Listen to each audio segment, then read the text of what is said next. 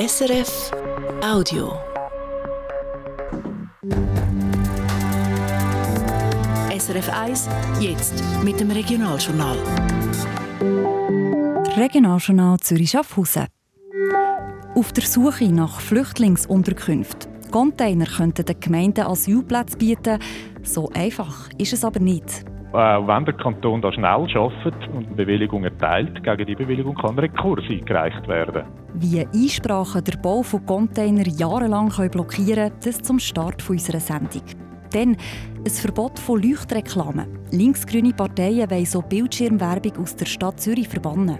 Sie leuchten, sie blinken, sie bewegen sich und darum strechen sie besonders ins Auge, das auf eben so Bewegung sensibel ist. Ein Verbot hat politisch gute Chancen, die Bürgerlichen vermuten dahinter aber eine Salamitaktik.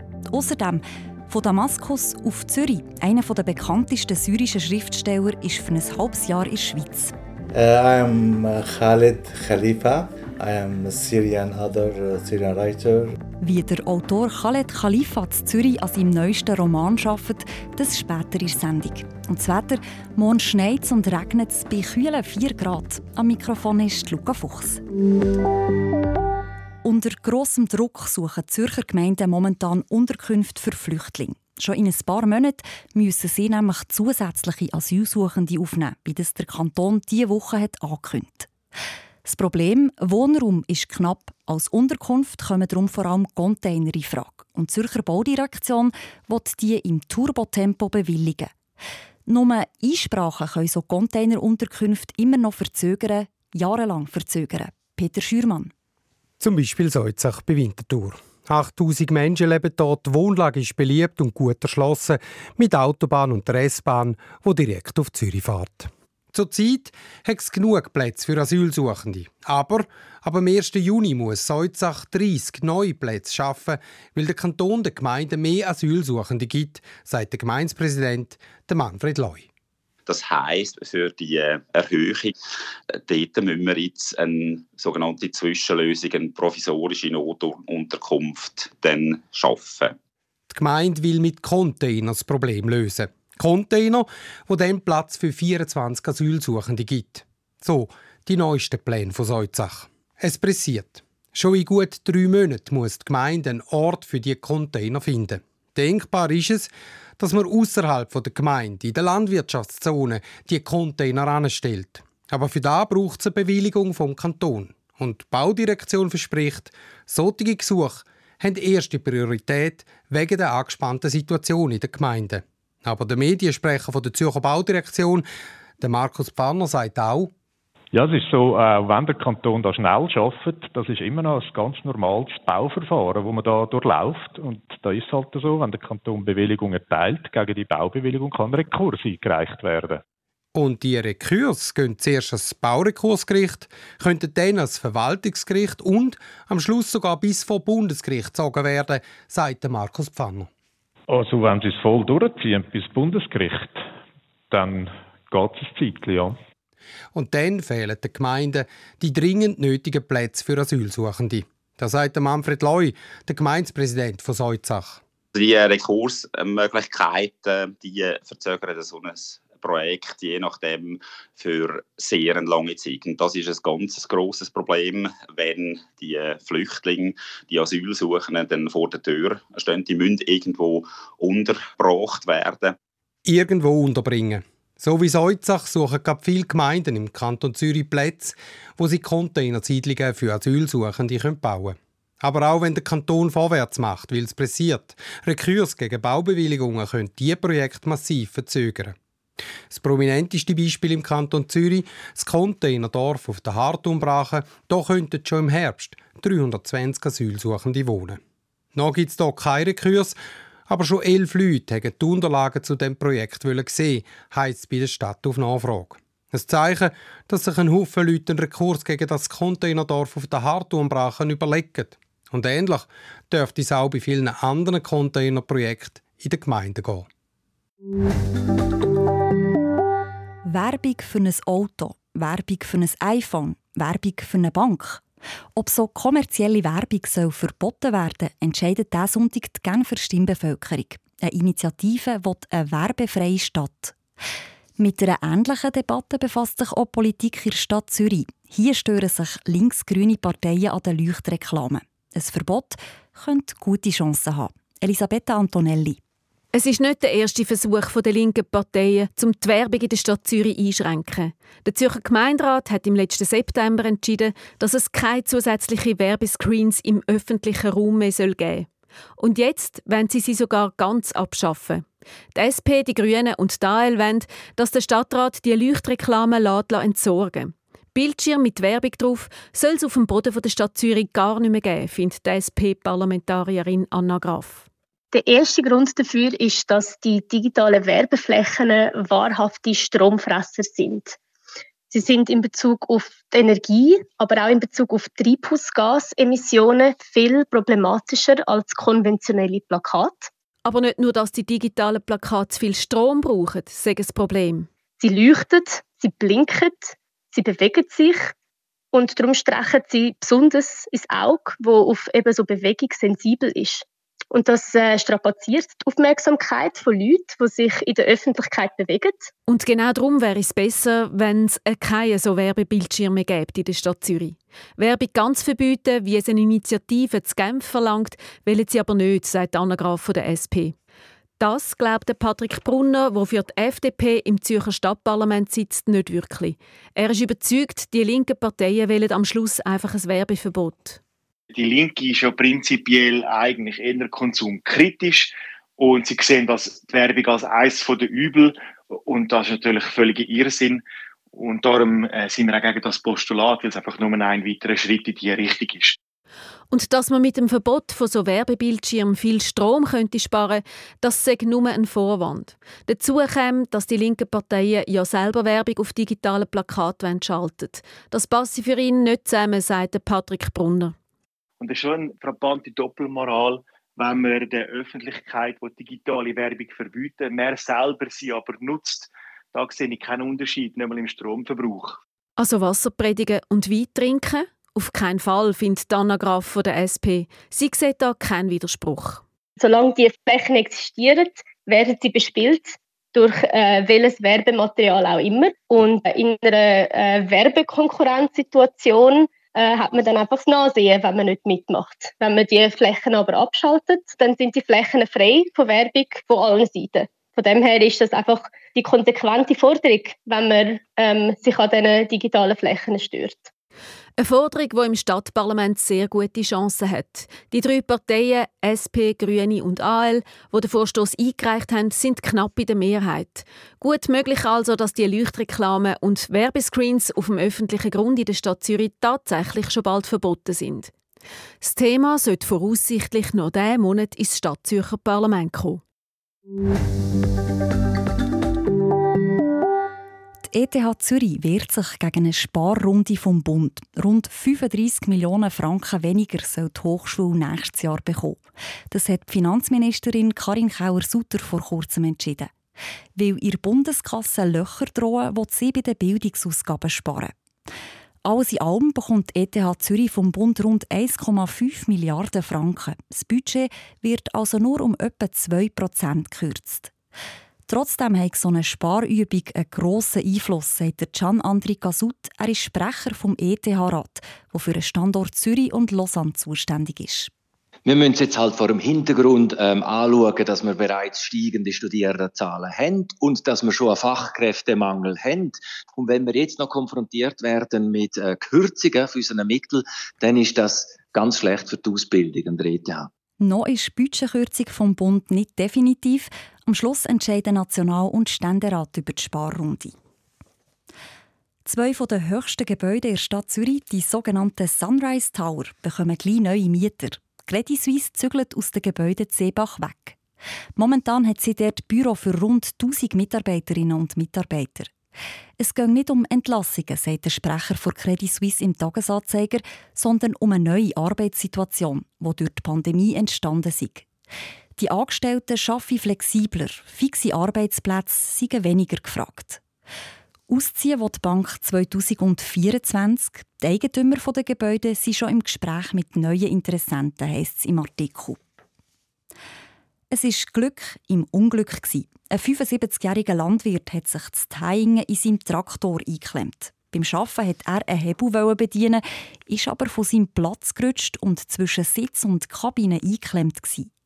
Selber hat er sich nicht mehr aus dieser Position befreien Zwei Stunden ist er so verharrt. Dann, und jetzt sind wir eben beim Glück in dieser Geschichte, haben zwei Spaziergängerinnen den Landwirt entdeckt und ihn befreien Wie die Schaffhauser Polizei schreibt, hat sich dort die Ambulanz um ihn gekümmert.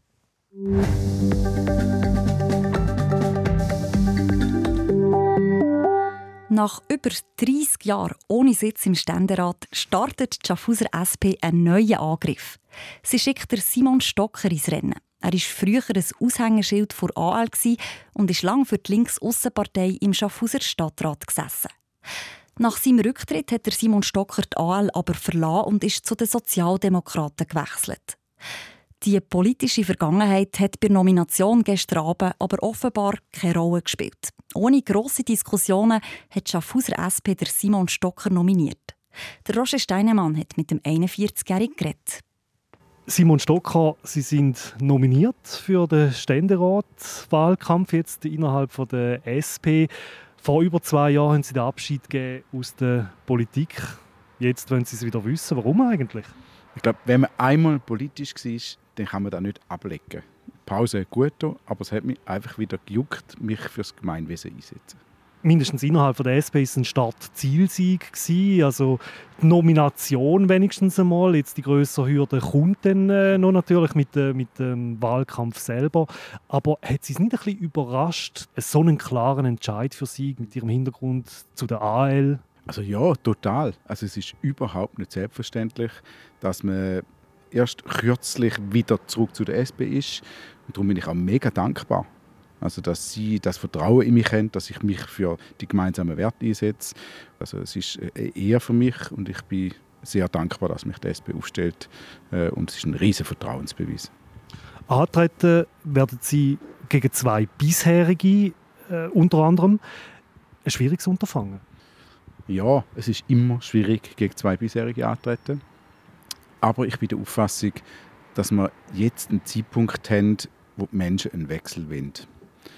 Die haben das jetzt ganz viele Jahre gemacht, haben ihre, ihren Verdienst für den Kanton gehabt. Aber ich bin der Meinung, die Probleme, die wir heute, wo wir, wo wir heute haben, die Herausforderungen, kann ich mit meinem Rucksack, den ich mitbringe, zur Zeit einfach am besten einschätzen, am besten lösen.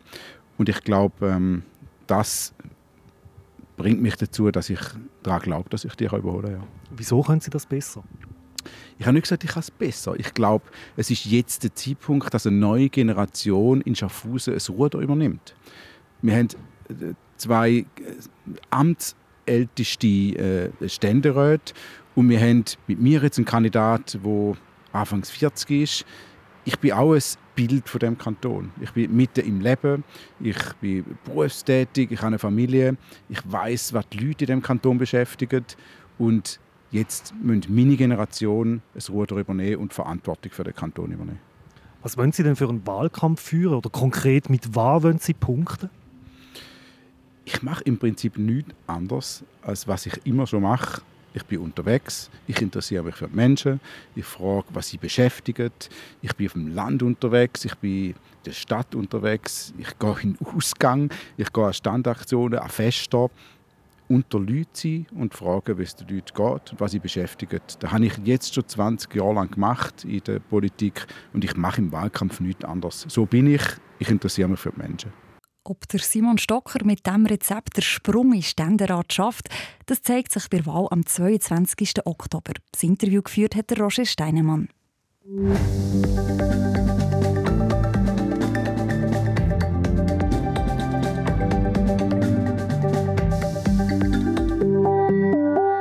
Einer der wichtigsten Schriftsteller aus Syrien ist momentan Gast in der Stadt Zürich, der Autor Khaled Khalifa.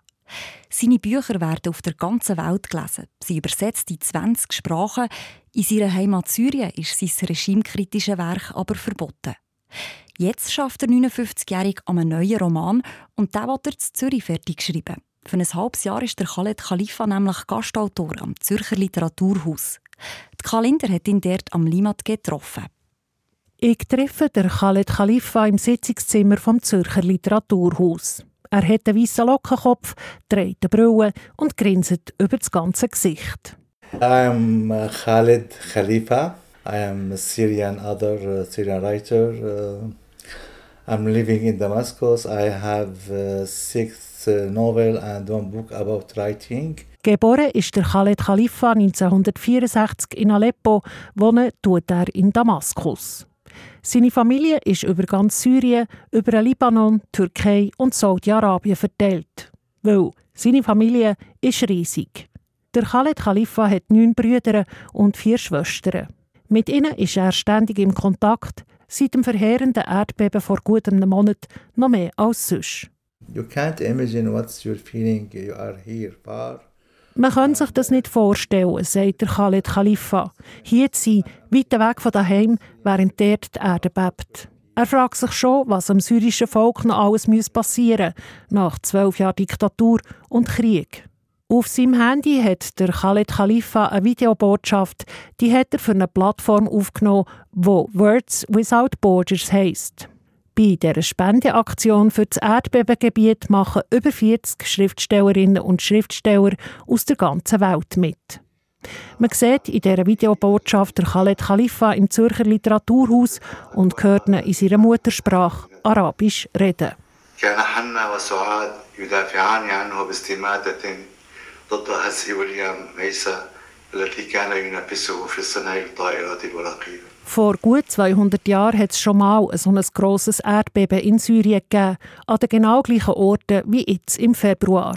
Und über genau das Ereignis hat der Khaled Khalifa in einem von seinen Romanen auch geschrieben. I wrote about this earthquake before 200 years in my novel, This Nobra. It is because we had a very, it's the same places, the same cities, but before 200 years ago. Dass die Realität jetzt die Fiktion überholt, das gibt dem Khaled Khalifa zu denken. Direkt nach dem Erdbeben hat er sich grosse Sorgen gemacht und nicht mehr schlafen. Sich unter diesen Umständen auf das Schreiben zu konzentrieren, das falle ihm schwer. Und ja, er hat furchtbar Heimweh nach seinem Daheim, seiner Familie und seinen Freunden. I miss so much for my home, for my house. For my friends there, from my life there too. My friends told me all time, no, don't come back. Stay in Switzerland all time. Go to Europe because you are time we need your books too. It's okay. Seine Freunde in Syrien die sagen ihm allerdings die ganze Zeit, er soll noch mehr in der Schweiz bleiben und sich Zeit nehmen für sein Buch.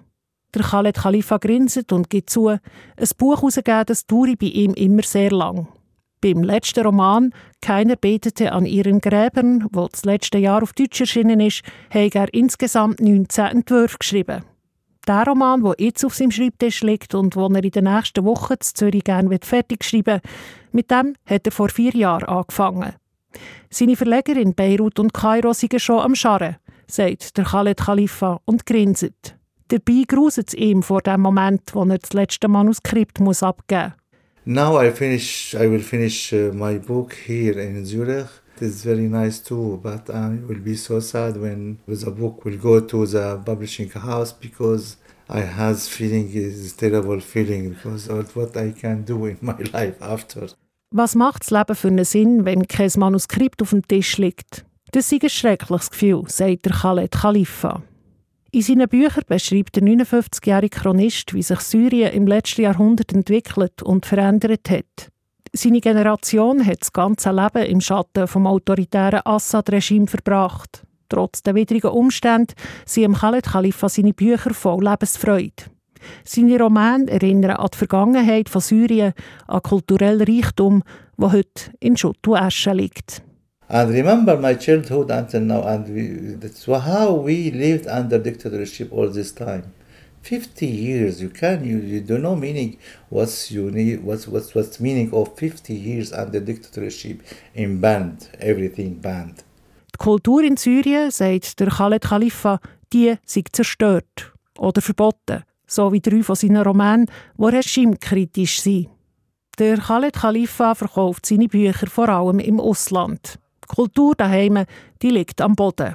Zum Beispiel in Damaskus, einer 4 Millionen Stadt, wo es nicht einmal ein einziges Kino mehr gibt. You don't have one cinema in Damascus now. destroyed everything. All cinema houses.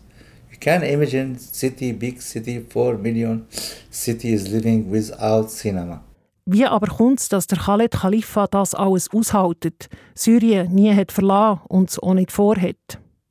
Es ging immer um Hoffnung, gibt der 59-jährige Autor zur Antwort.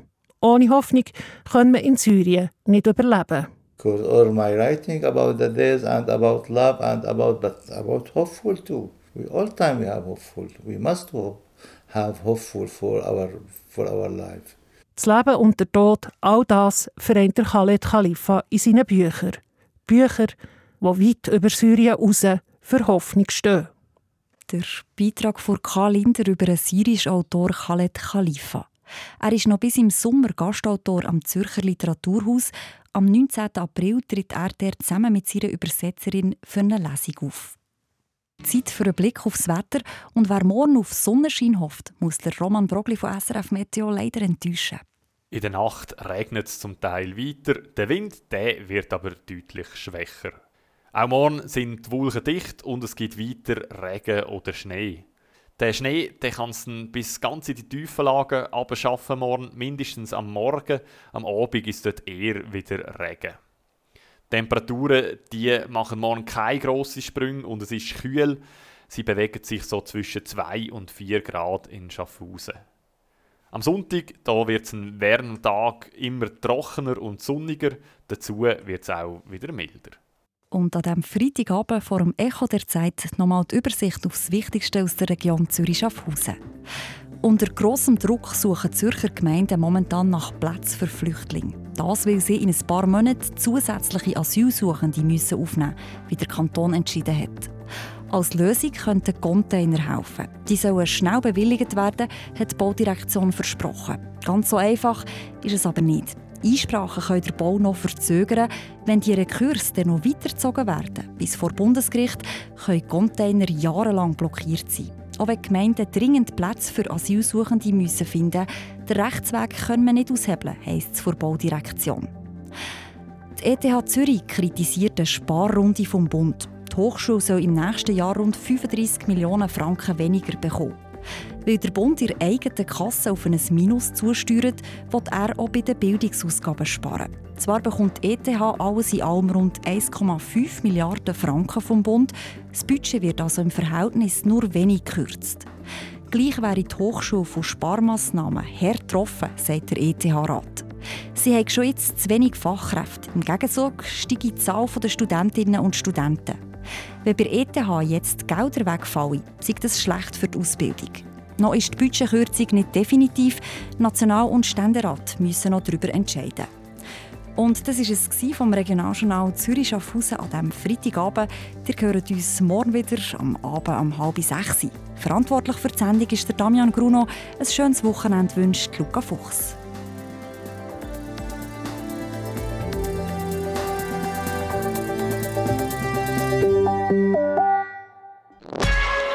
War ein Podcast von SRF.